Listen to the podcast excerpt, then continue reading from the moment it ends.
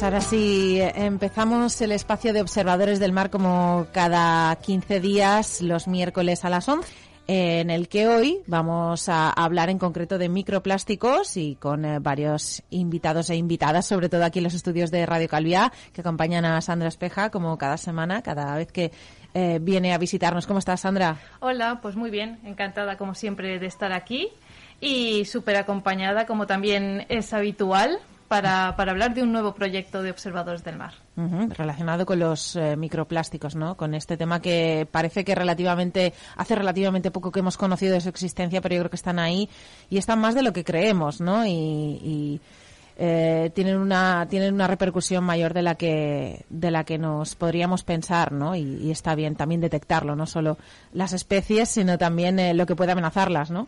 Efectivamente, eh, mirar los, impacte- los impactos que hay en el medio marino y en la costa es importantísimo para conocer al final todo el estado eh, del mar y poder mejorar en su gestión y en su conservación, que como decimos siempre es el, es el fin último, ¿no? Y entonces, pues como tú dices, hay mucho más eh, microplástico del que somos conscientes. Por eso y por muchas otras razones eh, se trabaja en este proyecto de muestreo, que explicaremos un poquito más adelante. Y hay que evitarlo eh, de, de todas las maneras y también hablaremos de cómo prevenir eh, toda esta problemática. Pues eh, contigo, bueno, están eh, dos personas también. Victoria Llabrés, miembro del GOB Mallorca, también eh, realiza los muestreos del proyecto Microplastics Watcher eh, con las escuelas y, y Rosé Badía, que es coordinadora de Red Cero en eh, Baleares. Coméntanos un poquito, nos las presentas y que, y que nos hablen un poquito de su labor en relación a esto, a los microplásticos y a la observación de los microplásticos también. Pues sí, en este, en este proyecto de Microplastic Watchers eh, hay mucha conexión con diversas entidades y esas entidades coordinan y, y gestionan un poco con otras escuelas las actividades de, muestreo, ¿no? Y por eso tenemos aquí eh, a Victoria, que el GOP hace un trabajo inmenso en un montón de cosas, como bien conocemos, pero concretamente, pues, eh, estáis coordinando este proyecto con, con alguna escuela aquí, ¿no? Y en, y en las playas también de Mallorca.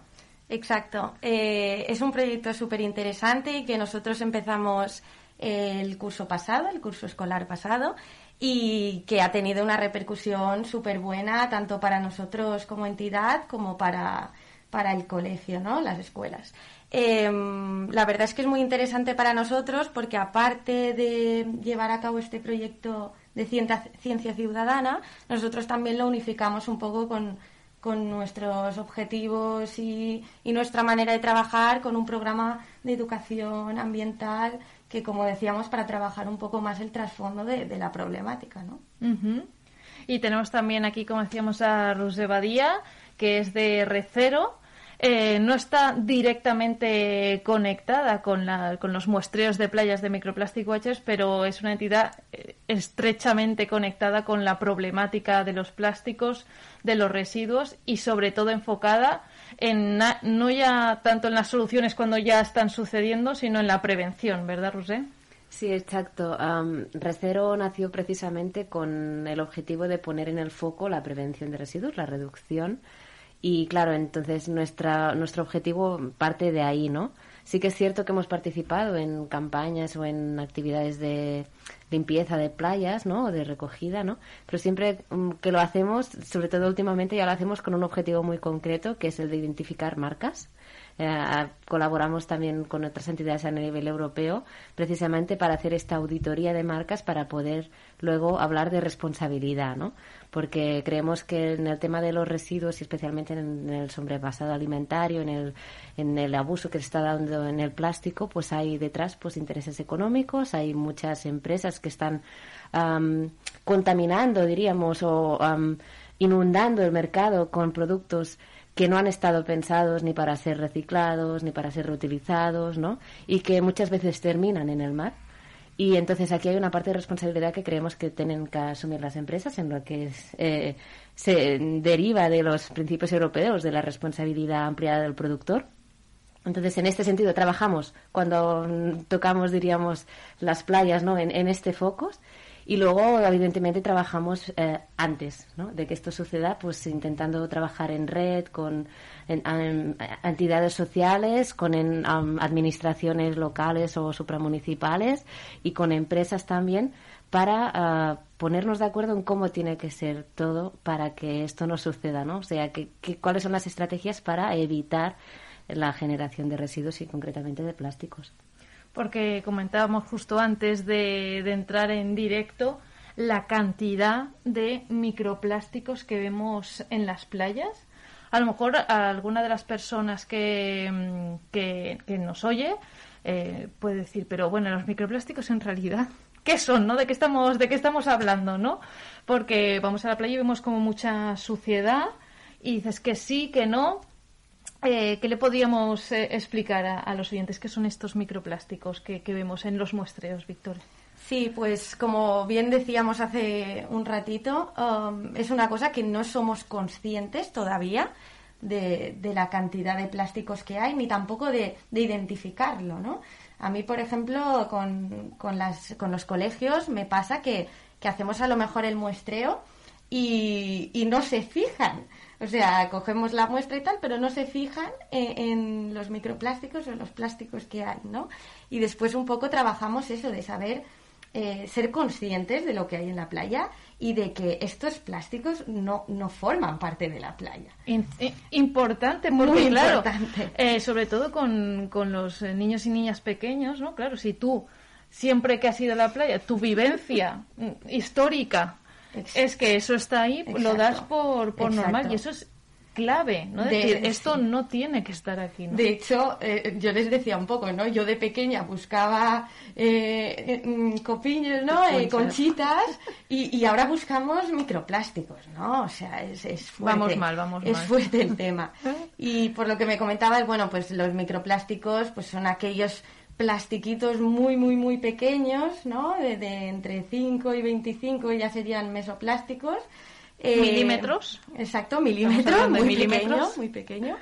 eh, que queda totalmente mimetizado muchas veces con, con la arena, ¿no? Porque es que realmente estamos hablando de, de tamaños muy, muy, muy reducidos.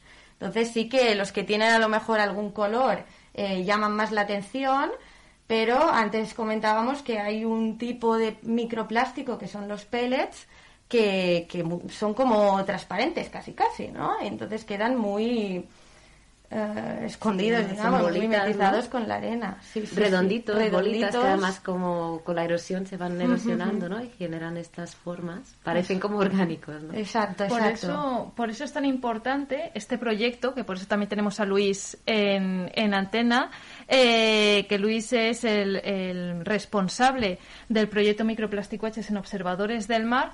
Y, y bueno, mm, es importante porque hay que ver qué tenemos en las playas, hay que hacer un muestreo, no es una limpieza, es un muestreo, ahora también ahondaremos en ello. Y bueno, tenemos eso, Luis, para que nos cuente un poquito eh, cómo empezó esta, esta idea de- del proyecto, sus objetivos. ¿Qué tal, Luis? Hola, muy buenos días. ¿Qué tal estáis?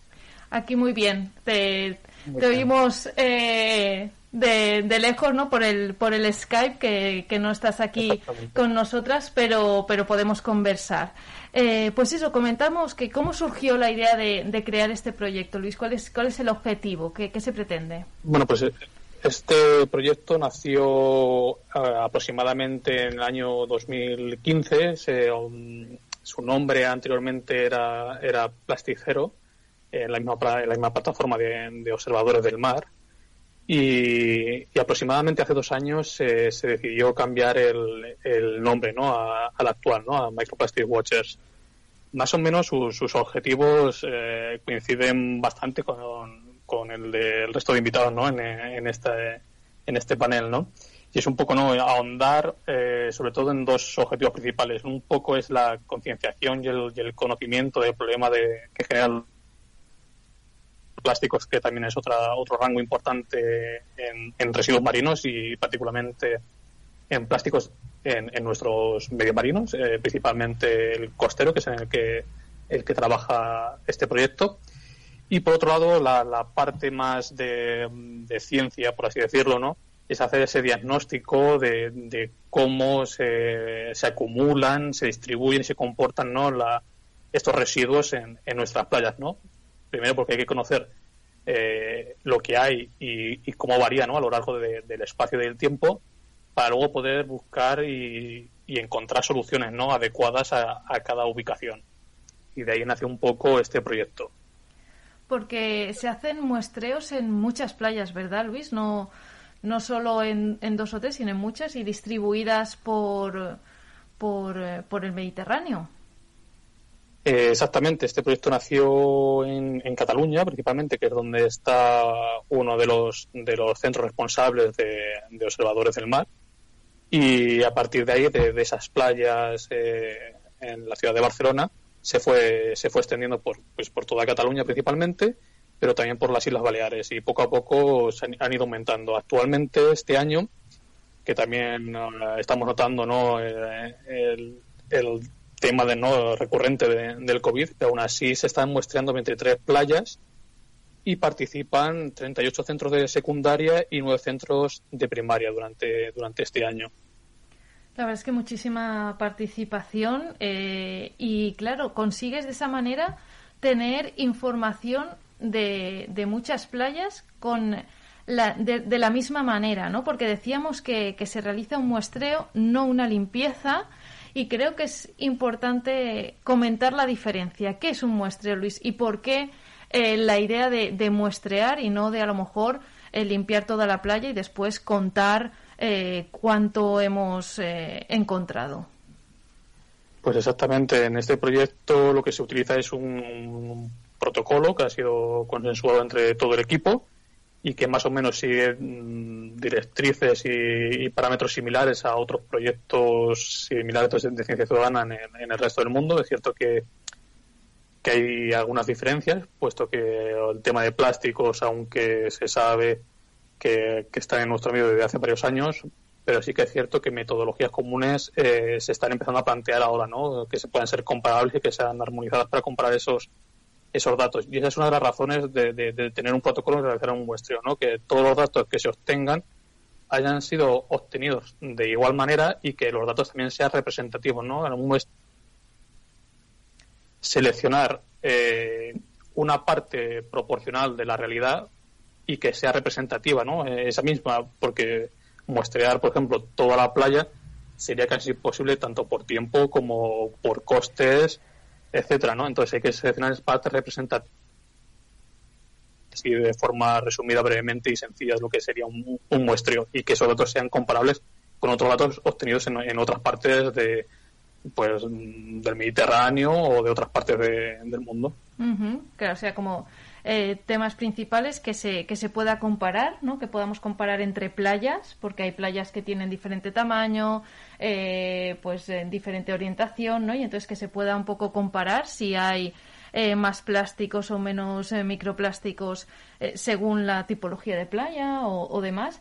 Y, ello, Victoria, decir que, que sí cuando decías que no se podría eh, muestrear toda la playa entera, ¿no? ¿Verdad, Victoria? Es, Sí. es un trabajo. Exacto. Eh, Bueno, cuando vamos nosotros con, con el colegio a hacer un muestreo, eh, después pues de- damos un tiempo para que a lo mejor pues se vean un poco los tipos de plásticos que podemos encontrar y como hacer una pequeña limpieza, ¿no? Aparte, es importante tener, saber la diferencia, ¿no? Como ha explicado muy bien Luis y, y, y yo les digo, podríamos estar meses aquí sin irnos a casa y no acabaríamos, ¿no? Porque, Lamentablemente. sí, después comentaré que, que la verdad es que la playa eh, donde estamos haciendo el muestreo es, es brutal, la cantidad de, de microplásticos que hay. ¿Cuál Eh, estáis haciendo el muestreo? Estamos en, en la playa de San Juan, del Malpás, en Alcudia. Es una playa pequeñita. Es verdad que yo ahora no tengo datos como para poder compararlo con, con otras, pero, pero la verdad es que es muy interesante poder eh, seguir este, como decía, este protocolo y poder compararlo eh, con otras playas, con otros momentos, ¿no? Todo- durante todo el año. Y, y sí, la verdad es que nosotros a lo mejor sí que lo hemos podido trabajar internamente en el centro con los diferentes muestreos que hemos hecho a lo largo del año, aunque sean en la misma localización, pero para ver un poco eh, los cambios que podíamos observar. Eh, Entre verano y invierno, ¿no? Porque entre verano, en invierno, los tipos también de plásticos que más se acumulan, los, los microplásticos que más se acumulan, en qué línea de muestreo también se suelen acumular más, ¿no? Donde encontramos más cantidad. Y, y bueno, y sobre todo lo que comentaba Luis, la importancia de, de hacer el muestreo de manera rigurosa porque yo les explico, ¿no? Entre venimos grupos diferentes cada vez a hacer el muestreo dentro del mismo colegio y, tiene que ser el mismo para luego ellos también entre ellos poder comparar estos datos. Pero si no hacemos exactamente el mismo protocolo no, no tendría ningún sentido, ¿no? Y el, el- el protocolo en concreto es eh, coger un poquito de, de arena, ¿no? Por parcelas. Cuéntanos un poco entre Luis y, y tú contarnos cómo es exactamente este protocolo para que la gente pueda entender exactamente lo que estamos hablando. Sí, eh, de manera muy visual, eh, yo siempre les explico que en la playa hay unas líneas de muestreo que sí que podemos observar si, si visualizamos la playa antes de, de entrar, digamos, a la playa, eh, que una sería la primera línea de marea, digamos, la que está más cerca de- del mar, los primeros restos que va dejando el mar, y luego más atrás, la otra línea que se ve muy claramente es cuando hay un temporal. ¿no? que deja completa una línea mucho más eh, grande de restos que por desgracia muchos no son solo naturales sino que son eh, plásticos sobre todo Eh, y luego bueno habría otra línea que esta a lo mejor no se ve tan clara que es como a media eh, playa para poder también tener eh, más datos ¿no? Eh, bueno, y como decías, es coger un poquito de arena, una parcela, un recuadro de 50 por 50 centímetros. Y nosotros, por ejemplo, allí, como es una playa pequeñita, hacemos 10 recuadros de estos a lo largo de estas líneas que acabo de explicar. Y se coge la parte más superficial. Yo les digo, les explico que, que para hacer el muestreo es muy importante coger la parte superficial, porque luego hay que analizarla, que también como más arena eh, cojamos, más trabajo tendremos, pero sobre todo porque estos restos eh, plásticos se quedan en la superficie, ¿no? Un Eh, centímetro a lo depositados. Sí, mejor, ¿no? un Más o menos. Exacto. Y, y bueno, y después ah, ya sería como la otra parte de, de análisis, que eso ya lo hacemos en el centro escolar, con más, eh, ¿no? todo más ordenado, de más calma y tal. Pero un poquito el muestreo sería esto. Eh, lo depositamos en un, eh, bueno, en un recipiente y después esto lo llevamos al colegio para poder hacer el análisis y el recuento un poco de todo lo que hemos encontrado en los diferentes recuadros que, que acabo de comentar. Claro, ahí en el colegio pues se, se separa un poquito por las tipologías de microplásticos que, que se encuentran, que podríamos decir todo es lo mismo, pero no. Eh, hay, como hemos comentado antes, pellets, ¿no? Esta, esta palabra, hay diferentes otros tipos. Entonces se separan y se contabilizan, ¿no? Entonces se, se suma. Se suma, sí, sí, sí. Después es todo un proceso de análisis, de clasificación y de, bueno, de extracción, ¿no? De, de, de estas muestras todos eh, los tipos de plásticos que hay, ¿no? También es un trabajo eso de identificar, que, que después hablaremos porque lo hemos estado comentando, que le damos mucha importancia a identificar, ¿no? Lo que estamos encontrando y, buscar un poco el trasfondo de esto, de cómo, cómo está llegando esto a la playa y, y por qué esta cantidad y, y también no identificar me parece muy interesante identificar marcas incluso y para encontrar un poco el origen ¿no? El por qué, ¿no? el por qué sí Iremos a ello en un momento, pero, pero antes eh, me gustaría preguntarle a Luis si, si ya se pueden ver eh, tendencias o, o algún tipo de, de resultado en la comparativa de, de todas estas playas. 23 has comentado que se están analizando y además desde ya hace algún año. ¿Qué, qué nos puedes decir de, de los análisis, ¿no? de los datos? Sí, pues eh, básicamente de todos estos eh, datos que una vez que nos llegan a nosotros, puesto que comentaba antes eh, la compañera, eh, esas ca- categorías que nos llegan a nosotros, luego nosotros las volvemos a reanalizar. Seleccionamos que todo el alumnado más o menos puede identificarlas con relativa facilidad. Son más o menos unas, unas 10 categorías en, en total entre micro y meso. Y esas categorías nos llegan a nosotros y lo que hacemos nosotros es una reevaluación, ¿no? Verificamos que todo lo que, que se observa puedan ser eh, plásticos, los que no se pueden identificar eh, se eliminan, los que no se pueden verificar, ¿no? Que sea plástico o no, se eliminan. Y luego se hace una recategorización de acuerdo a, las guías que ya están eh, desde hace ya varios años que, nos, eh, que están presentes ¿no? por la Comisión Europea. Son una- unas guías que nos indican las categorías un- que hay. Más o menos estas hay aproximadamente unas 200 categorías. 200 Y- y- categorías de, de plásticos, Luis. y gomas. Sí. Recientemente Wow. se ha reactualizado y se ha actualizado una nueva categorización para macroplásticos, pero mm, para el tema de micro y meso todavía está presente la anterior del año 2013, si recuerdo bien. Entonces, toda esa información nos llega y nosotros lo que hacemos es la reclasificación acorde a las categorías que nos indica la, la Comisión Europea a través de la Directiva Marco de Estrategia Marina. ¿Para qué es esto? Pues evidentemente para lo mismo de antes, ¿no? Para que esos datos luego puedan ser comparables con otros datos, con otras categorías eh, que haya en el resto de, por lo menos, de la Unión Europea. Y poder compararlos y poder tomar mm, medidas o acciones sobre categorías concretas, ¿no? Si tenemos, por ejemplo, problemas de, de pellet eh, o- o de gránulos, ¿no? Pues, eh, bueno, pues hay que enfocarse en soluciones que, que vayan en esa dirección. O si tenemos otro tipo de plástico, pues soluciones en otra dirección, ¿no? Pero eh, primero hay que saber qué hay y, y, y por a- poder tomar acciones que sean eficaces, ¿no? Pues Podríamos tomar otro tipo de acciones, pero a lo mejor no, no sean del todo eficaces. Claro, primero hay que bueno, conocer, por sí, eso, por sí. eso en todos los proyectos, ¿no? De observados de mar y de, y de otras experiencias, ¿no? Pues la importancia de tener datos, por eso lo- la ciencia ciudadana puede aportar tantísimo, ¿no? Porque como decimos siempre en todos los programas, eh, cualquier persona puede aportar un dato que sea valioso. En este caso, pues, pues las escuelas. Supongo, Luis, que, que está viendo una tendencia al alza, ¿no? Que cada vez vemos más.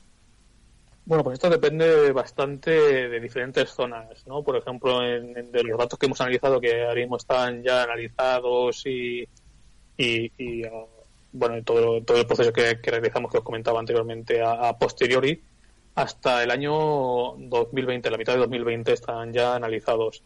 Y básicamente por, por zonas, por ejemplo, la- eh, todo lo que son las costas de, bueno,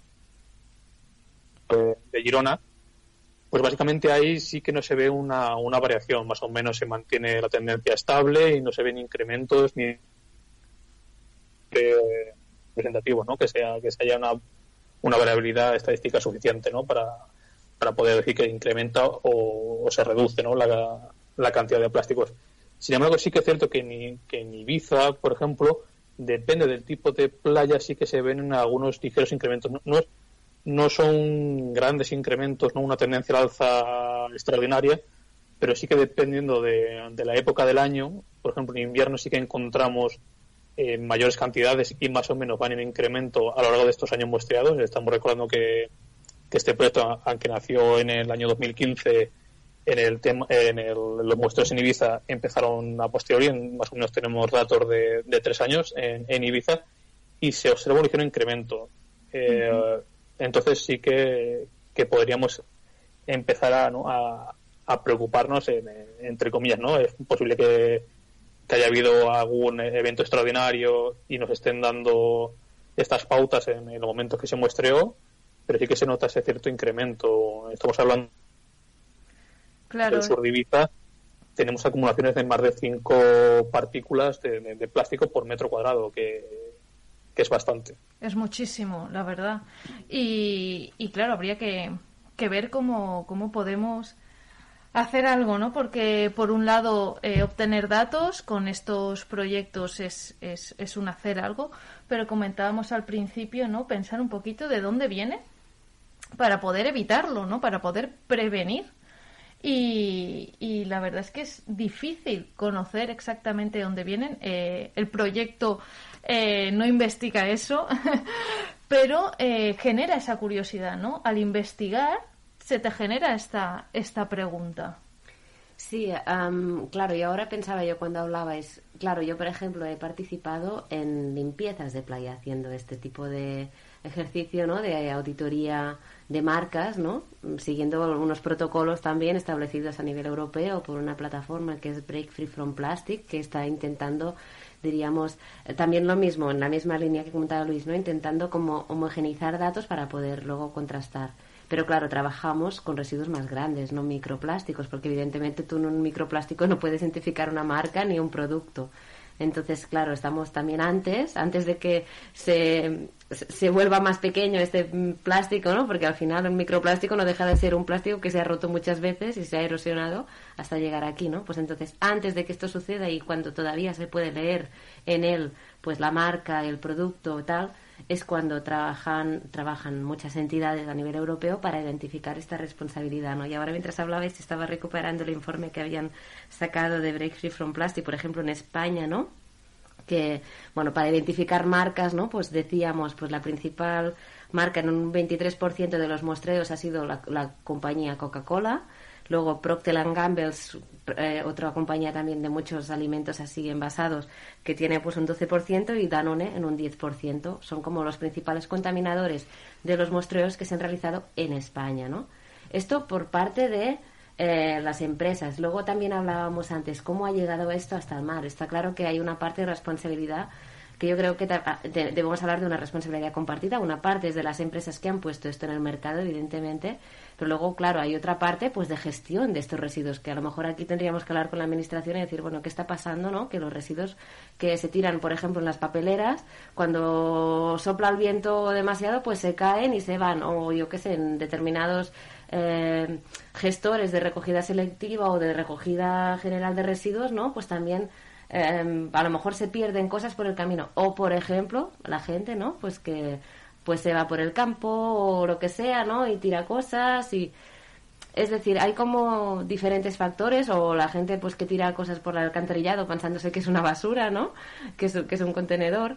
A mí eso siempre me, ha- me ha- Claro. me ha dejado Sí. anonadada. O sea, esto de, de pensar que el váter es como la basura, o sea, Sí. yo nunca, nunca lo he entendido, pero es verdad que, que, que aún hay mucha gente que lo percibe así, ¿no? Claro. Sí, es- esto se ve muy claro, por ejemplo, con todo lo que son residuos sanitarios, lo que son toallitas, ¿no?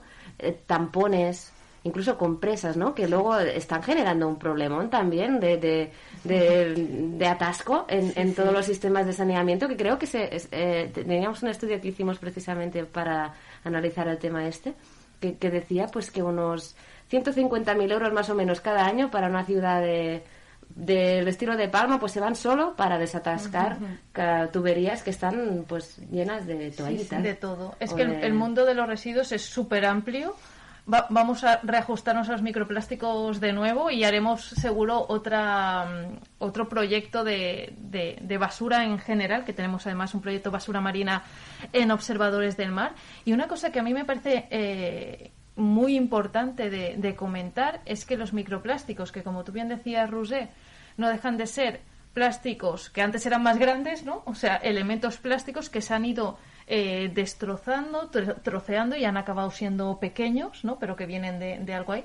Y que, aparte de las problemáticas ambientales, que pueden ser a lo mejor más, más evidentes, como esta suciedad, ¿no? Eh, fotos que hemos visto de, de animales que se van comiendo todo estos, estos plásticos y microplásticos. Incluso ya sabemos que nosotros, eh, el ser humano, ya tiene microplásticos en la orina, ¿verdad? Un estudio que hicisteis el recero, me parece interesantísimo Sí. este. Sí, hace un par de años hicimos una campaña simplemente para visibilizar una cosa que desde muchos grupos científicos ya se había demostrado. Nosotros no somos un grupo de investigación, pero sí que tenemos este, esta voluntad de incidencia ¿no? y de comunicación. Entonces lo que hicimos es una, una recogida de orina de personas conocidas. Queríamos precisamente que sirvieran de altavoz. Entonces, por ejemplo, pedimos una muestra de orina a Miquel Barceló, a Toni Milan, a Victoria Maldi, a Ana Mariona Caldentey personas reconocidas y conocidas aquí a nivel de Baleares, también de Cataluña, y enviamos estas muestras a Noruega, un laboratorio así como muy específico donde analizaban metabolitos plásticos en, en la, en la orina y detectaron de los 27 compuestos analizados que todos y cada uno de los participantes tenía como mínimo 21. 21 metabolitos plásticos en la orina. Metabolitos son como, ahora hablábamos de microplásticos, pues vendría a ser como todavía más pequeño, que el plástico serían como los ingredientes que se ponen en el momento de fabricación del plástico para darle determinadas características, por ejemplo, a una botella. Para que una botella, por ejemplo, pueda ser mm, flexible, para que no se rompa, para dar elasticidad a lo mejor a algún tipo de plástico, como por ejemplo algunos juguetes infantiles, eh, etcétera, pues se, se, se, se añaden, diríamos, determinados ingredientes que se categorizan. Nosotros al menos analizamos dos grandes categorías que son ftalatos y fenoles.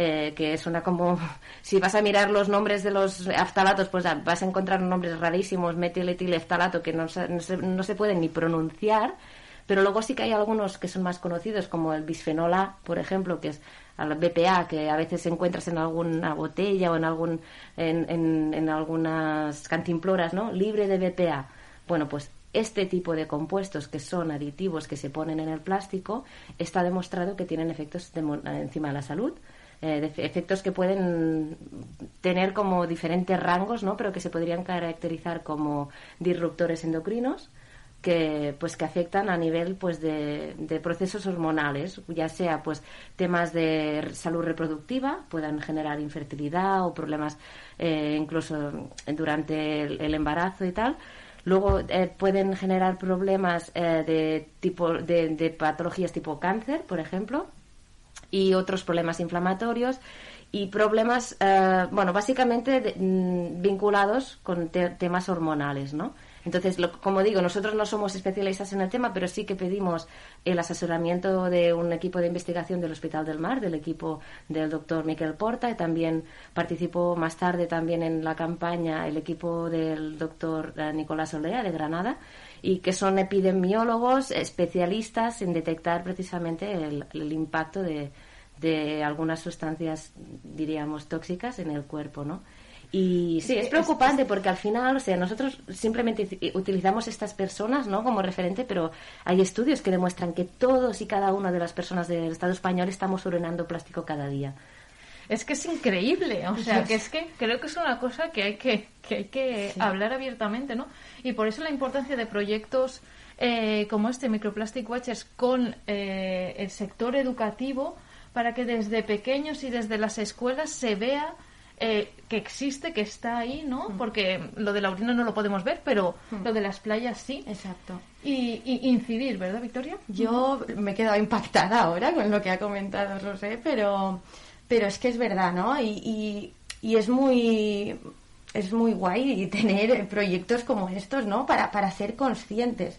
Explicaba un poco que desde el GOP un poco eh, el enfoque que le queremos dar siempre es mm, poder dotar y capacitar a tanto alumnos como cualquier sector de la sociedad eh, para poder em, poner su granito de arena y, y generar algún tipo de cambio individualmente, colectivamente y de cualquier tipo, ¿no? Concretamente en el tema de, escolares, eh, yo me doy cuenta, ¿no? Cuando vamos a hacer el muestreo y dedicamos un rato más a, la educación ambiental y, ver realmente qué problema nos está generando real en nuestro día a día esto, ¿no? Que es una cosa que, que seamos conscientes de que va con nosotros y, y- no es un tema que no tiene nada que ver con, con nuestro día a día, ¿no? Sino que nos va a acabar y nos, nos, nos repercute diariamente y actualmente y, no somos conscientes. Yo me doy cuenta por las reacciones que veo que, que aún no somos conscientes de esto. Ni, ni los alumnos, ni los profesores, ni, ni la gran parte de la sociedad, ¿no? Eh, desde, desde el punto de vista de no sabemos, o sea, no reconocemos lo que vemos en la playa, eh, no, no diferenciamos lo que es eh, contaminación plástica de residuos naturales. Em, Ese tema es importante porque nada que ver. ¿no? Exacto, nada que ver y, y después un poco esto, ¿no? Identificar cómo llega hasta allí y qué puedo hacer para que no llegue, ¿no? Porque realmente podemos hacer cosas. Hay cosas que no, que, que es como un tema más político, pero, pero podemos hacer muchas cosas en nuestro día a día y también la presión política, que también, ¿no? Pero La responsabilidad compartida, ¿no? Que, comentábamos exacto. antes. Y mm, los, los, desde las escuelas, ¿cómo, ¿cómo viven este proyecto? Eh, ¿Has notado que es algo que genera interés, eh, que, mm, que conectan con, con, otros, con otros temas que se Mm. traten en, el, en, en la educación? Sí, sí, sí, ha generado muchísimo interés. Eh, bueno, ya empezaron muy motivados en este centro escolar con el tema, eh, pero la- eh, eran bastante conscientes ¿no? de, la necesidad de trabajarlo con los alumnos. Pero la verdad es que la respuesta ha sido muy buena, lo han podido, lo traba, bueno, y lo trabajan todavía actualmente en muchos ámbitos, no solo a nivel ambiental también, de, de reconocer un poco la problemática del plástico, sino también pues eh, en tema de matemáticas, ¿no? De tratar los datos eh, entre ellos, ¿no? De, de contrastar con un grupo, con otro que ha venido a hacer el muestreo. eh, bueno, lo trabajan más así en este sentido, pero también, y le han dado mucha importancia, y me parece súper importante, a nivel de comunicación. Ah, Han entre- conectado los muestreos de, de microplásticos en playas con comunicación. Con la comunicación, me refiero. Eh, primero de todo, comunicarse cuando un grupo ya ha hecho el muestreo, ya ha hecho el proyecto, ya, ya tiene un poco de experiencia, comunicar al grupo que va a venir el mes que viene a hacer el muestreo un poco todo lo que hemos hecho, la importancia, ¿no? Al final yo, yo digo, el poder de comunicación es súper importante, súper importante para dar a conocer lo que está pasando, los datos que, que salen, eh, los problemas que hay, ¿no? Y, y- y yo al menos en mi experiencia era un tema que se trataba muy poco en el colegio, ¿no? el, el- el tener esta capacidad de comunicación de una, de una manera muy natural y muy... O sea, ¿no? que, que por lo pronto ya entrando en un proyecto de ciencia ciudadana en la que conectas con la parte científica porque haces el, el- el- la parte de recogida de datos, que es el inicio de un proceso científico, lo conectan con matemáticas también con los análisis, se, co- se conecta con comunicación. No sé, Luis, si en otras experiencias de, de otros colegios que, que conoces lo han ido conectando con, con otras temáticas también. Sí, exactamente. Aparte de, de relacionarlo, evidentemente, con, con asignaturas como matemáticas y, y utilizarlo como, como un ejemplo un ejemplo real ¿no? para, para todos los problemas que se puedan plantear en estas asignaturas. En otros, eh, en otros colegios e institutos lo han utilizado, por ejemplo, como para, para explicar ¿no? toda la evolución y la, la evolución del plástico desde, desde sus inicios ¿no? hasta la, la actualidad, como un ejemplo de, de historia y hasta, hasta el momento. Y en otros casos, por ejemplo, lo han utilizado como para como expresión de arte, ¿no? En exposiciones de fotografía que luego han sido han sido públicos ¿no? en, eh, en Barcelona, en la ciudad de Barcelona. Entonces sí que hay ejemplos de, de- cómo aplicar eh, los resultados que obtienen a, a distintas áreas no temáticas.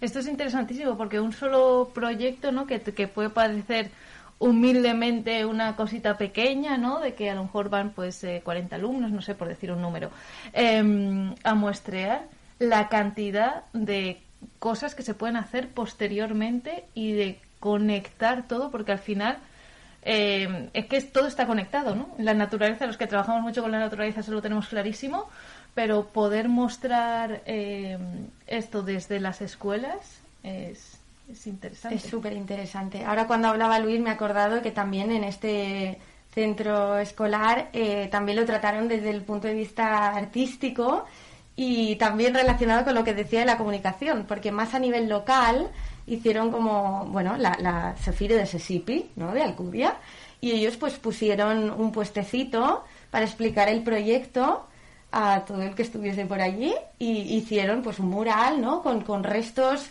eh, plásticos que habíamos estado recogiendo y que los incorporaron en este mural un poco para dar la, visibilidad de lo que estábamos encontrando eh, a lo largo de este proyecto, ¿no? Y me pareció súper interesante, otra vez digo, eh, en el tema de comunicar a, a- la población que tienes allí, en Alcudia, por ejemplo, en este caso, y, que también sean conscientes, ¿no? De, esta realidad. claro de lo que hay y demás. Y bueno, lo que hemos ido comentando, ¿no? Y que también eh, que, que se unía en uno de los colegios con la historia, la historia del plástico, ¿no? Que, que hemos estado también hablando de de dónde viene. Y por lo tanto, una de las piezas clave dentro de esta responsabilidad compartida es saber de dónde viene e intentar evitarlo, ¿verdad? Sí, totalmente. Ya ah, cuando hablabais antes de, de esto, ¿no? De cuando te encuentras el plástico y de generar conciencia y tal, yo siempre me llama mucho la atención esta cifra, ¿no? Que sacaron también del Atlas Mundial del Plástico, que decía que un 40% del plástico que se fabrica se convierte en residuo en menos de un mes. O sea, a nivel mundial de las es que de la barbaridad de toneladas de plástico que se generan cada año, pensar que fabricamos plástico, casi casi la mitad del plástico que fabricamos se va a convertir en residuo en menos de un mes, es, es un problema ya estructural, es decir, vale, es que no somos conscientes del impacto que esto tiene, ni valoramos los recursos naturales, ni, ni tenemos eh, sí, yo creo que, bueno, vamos a girarlo. Es decir, tenemos una gran capacidad para reducir esto. O sea, hay muchas cosas, porque es, es evidente que luego tenemos cosas que están hechas de plástico que serán difícilmente sustituibles en el ámbito sanitario, en el ámbito, eh, no sé, di- en diferentes ámbitos, ¿de acuerdo? Pero tenemos un 40% del plástico que hoy en día está en nuestras manos, reducirlo simplemente con un cambio de, hábitos y- y- y y cambiar de una vez por todas la cultura esta o la incultura del usar y tirar por pues volver a reutilizar, dar valor a las cosas, intentar prevenir y entonces to- todo un rango de posibilidades, ¿no? En este sentido que cuando hablamos del plástico concretamente, pues eh, evidentemente yo también esto quería hacer un apunte porque eh, a veces cuando hablamos del plástico parece como que el problema es el plástico, ¿no? Entonces aparecen de nuevo ya de, la- de parte de la industria, ¿no? De empresas, pues nuevas soluciones como falsas soluciones de decir, vale, pues venga, el plástico no, pero vamos a utilizar eh, PLA, bioplástico, mm, mm, cartón reciclado de no sé qué. Pero bueno, señor, ¿pero esto está pensado para usar y tirar? Sí, pues entonces el problema es el mismo. Efectivamente. Porque al final Aparte es que que- el concepto bioplástico Claro. ni- es plástico. Claro, no, es O que sea, al final si está pensado para usar y tirar y tiene esta durabilidad tan corta y tenemos una alternativa, pues vamos a por ello, porque al final es que es un, pro- un problema que, que va mucho más allá de lo que encontramos en las playas, que si estamos en un, en un contexto de emergencia climática, de emergencia ecológica y que nos está llamando a gritos, ¿no? Un cambio en el, en el, en el modelo. Entonces, eh, está en nuestras manos muchas cosas. Está claro que hay cosas que no, pero hay muchas cosas que todavía están en nuestras manos y podemos hacer. Claro. Como por ejemplo, ¿no? Cositas concretas que podamos comentar con la gente que nos está escuchando. Has eh, dicho una, Rosé, como evitar todos esos productos de un solo uso, Claro. que pueden ser plásticos, pero también pueden ser otras, otros materiales, ¿no? Y que además hay, hay muchas cosas que se pueden hacer, como por ejemplo eh, comprar a granel lo máximo que puedas, aunque nos lo ponen complicado, lo sabemos, pero eh, hay, hay opciones. También eh, reutilizar los envases eh, que tenemos. Sí, hay una, eh, es como todo, hay una parte de las cosas pues que podemos hacer nosotras ahora mismo a comprar a granel, pues no es muy fácil, pero sí que es verdad que existen estas alternativas y cada vez más en diferentes municipios. Yo, por ejemplo, en Manacor, hace 10 años no existía y ahora hay dos tiendas específicas de venta a granel. Pues hombre, a- algo está pasando, ¿no? Vale, esto por una parte, a nivel de consumidoras, pues tenemos estas opciones. Pero luego, poco a poco, está claro que hay otras cosas que no dependen de nosotras y es aquí donde yo creo que es muy importante el trabajo en red, por ejemplo, en el GOP, ¿no? Estamos también con muchas otras entidades haciendo presión a nivel político desde muchas plataformas, per una mar sense plàstics, por ejemplo, pero también el Pacte per la Reutilització, diferentes entidades que forman parte de la vida al centre o del fòrum. Per... Eh, hay como Muchas entidades que, que, que, que Rus está comentando que están aquí en Mallorca Claro. y ya has soltado como cuatro, Sí. eh, teniendo en cuenta que bueno, se pueden escuchar de, de cualquier otro punto del territorio. Sí, claro, que se- no, no, no, pero me parece interesante porque si aquí solo hay cuatro, Hmm. que cualquiera eh, puede rebuscar un poquito cuál es la, la plataforma ciudadana eh, que tiene cerca. Eh, con la que, que involucrarse, trabajar y, y hacer esta presión para el cambio de, políticas, porque se necesitan leyes que, que, que, que hagan que no contengamos después tantos microplásticos en, en las playas, ¿no? Y que con este conteo cada vez vaya menos. Por ejemplo, ahora en la- está en debate la ley estatal y nosotras desde Recero, pero también en, enti- en entidades que formamos parte de una coalición a nivel estatal donde está, por ejemplo, Amigas de la Tierra, Greenpeace y otras entidades que también estamos pro- promoviendo, por ejemplo, hablábamos de la compra a granel, pues que haya un porcentaje de los establecimientos comerciales que tengan que tener, como está pasando en Francia, obligatoriamente productos a granel. Esto es una cosa que conseguimos cuando nos juntamos, ¿no? Y luego, evidentemente, pues la parte de las empresas, lo que hablábamos de la responsabilidad compartida. No puede ser que en Expreso, ¿no? Saque, saque un producto en el mercado como las cápsulas de café sin pensar cómo esto luego se va a convertir en residuo y que, qué gestión le vamos a dar. Y que luego la ciudadanía tenga- tengamos que asumir estos costes. Entonces, esta parte de de, de responsabilidad de las empresas, de creer realmente en... Porque además están pasando cosas, hay muchas empresas que están... eh, Están a- habiendo un cambio, se nota Sí, la sí, conciencia sí, general. Yo creo que como, Un como poco la presión, ¿no? Que también decíamos. Por eso. La presión y social, al y, y conciencia, ¿no? O sea, porque por un lado puedes actuar por presión, ¿no? Porque te notas ahí tal, pero también porque no lo habías pensado, no, no, no eras consciente, te llega esa información, ¿no? Y, y sí que se está visualizando que, que todas estas eh, empresas ya tienen como ese chip de decir, bueno, ¿cómo hacemos para dentro de lo que hay ir cambiando poco a poco, poder seguir vendiendo el producto, ¿no? Pero, pero mejorando esa situación porque nadie quiere llegar a la playa, eh, tener mm, me- eh, macroplásticos, microplásticos y vivir con ello, incluso eh, orinarlos, ¿no? Como decíamos. Totalmente. Entonces, em, No, yo solo, solo quería a- al respecto una duda que me, que me ha saltado durante todo el verano desde que visité Cabrera.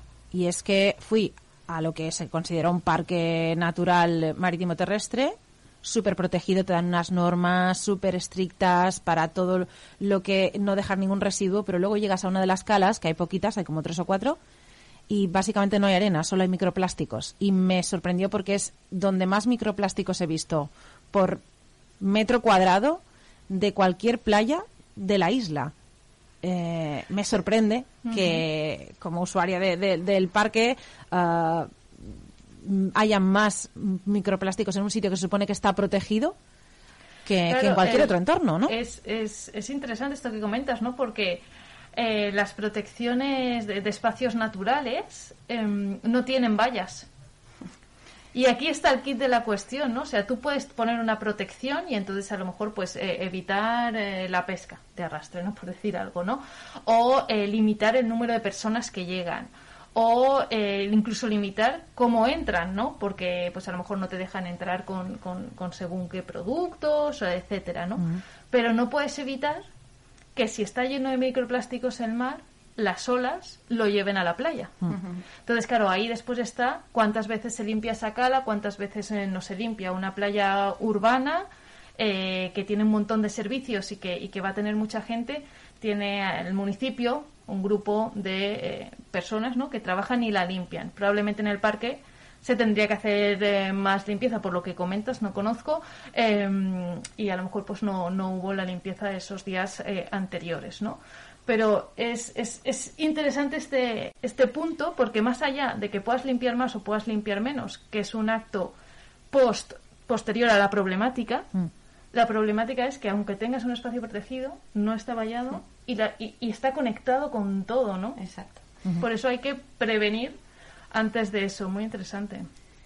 Sí, yo, yo quería añadir también a esto que, que un poco lo que la reacción un poco siempre primera es como a limpiar, ¿no? Pero al final la solución no es solo limpiar, sino eh, lo previo, ¿no? Eh, que, esto ya no, no llegue de ninguna manera al mar, estos plásticos no lleguen al mar, porque como decías, eh, claro, no es solo lo que justo se está eh, contaminando allí en Cabrera puntualmente o aquí en Mallorca o tal, sino que todos estos plásticos una vez llegan al mar se mueven por corrientes y, y- no vivimos, o sea, no hay ningún, en este mar no es un mar cerrado, eh, eh, también, ¿no? Eh, todo esto viaja por corrientes y, y lo que hablábamos, ya no solo la gestión que hacemos a nivel estatal aquí o local, sino mundial, ¿no? Y más hablando en un contexto que decíamos de emergencia climática, que es como... Y con la COP26 ahora mismo en marcha, ¿no? Es que lo Exacto. podri- podríamos estar eh, tres horas más hablando de este tema porque se conecta una cosa con la otra.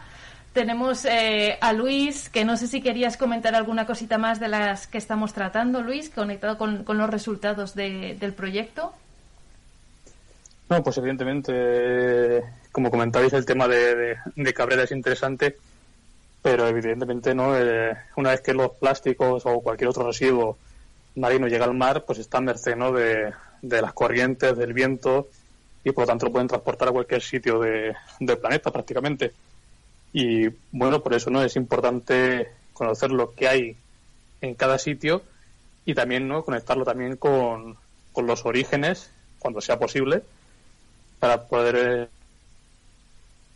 eh, para adecuar. poder gestionarlo mejor, ¿verdad? ¿no? Exactamente, el exactamente. que- un poquito pues esta, esta idea que, que tenemos en, en Observadores del Mar, que es trabajar muchos, eh, muchas, muchos temas con científicos y científicas expertas en todas ellas. Recordamos que tenemos a 98 eh, personas validando la información de 15 proyectos, uno de ellos Microplastic Watchers, el que estamos comentando hoy, y que la idea es que entre todos y todas sumemos datos al conocimiento científico, que cuanta más información y más conocimiento, mejores opciones de gestión vamos a poner, eh, poder poner encima de la mesa para después eh, tener una mejor conservación, en este caso del medio marino, pero podemos extrapolar a, a todo el medio natural. Y por eso, pues animamos a todo el mundo que entre en observadoresdelmar.es, se registre aporte datos y que sepan que todos esos datos son muy valiosos, se utilizan para estudios como el que nos ha explicado Luis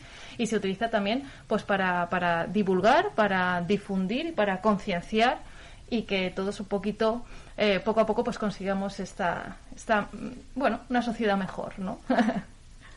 Así es, pues muchas gracias a nuestras invitadas, a Victoria, a Rosé, también a Sandra y a Luis por Skype y seguro que volveremos a hablar de este tema porque por desgracia da, da para mucho, ¿no? Muchas gracias a todos y hasta el próximo programa.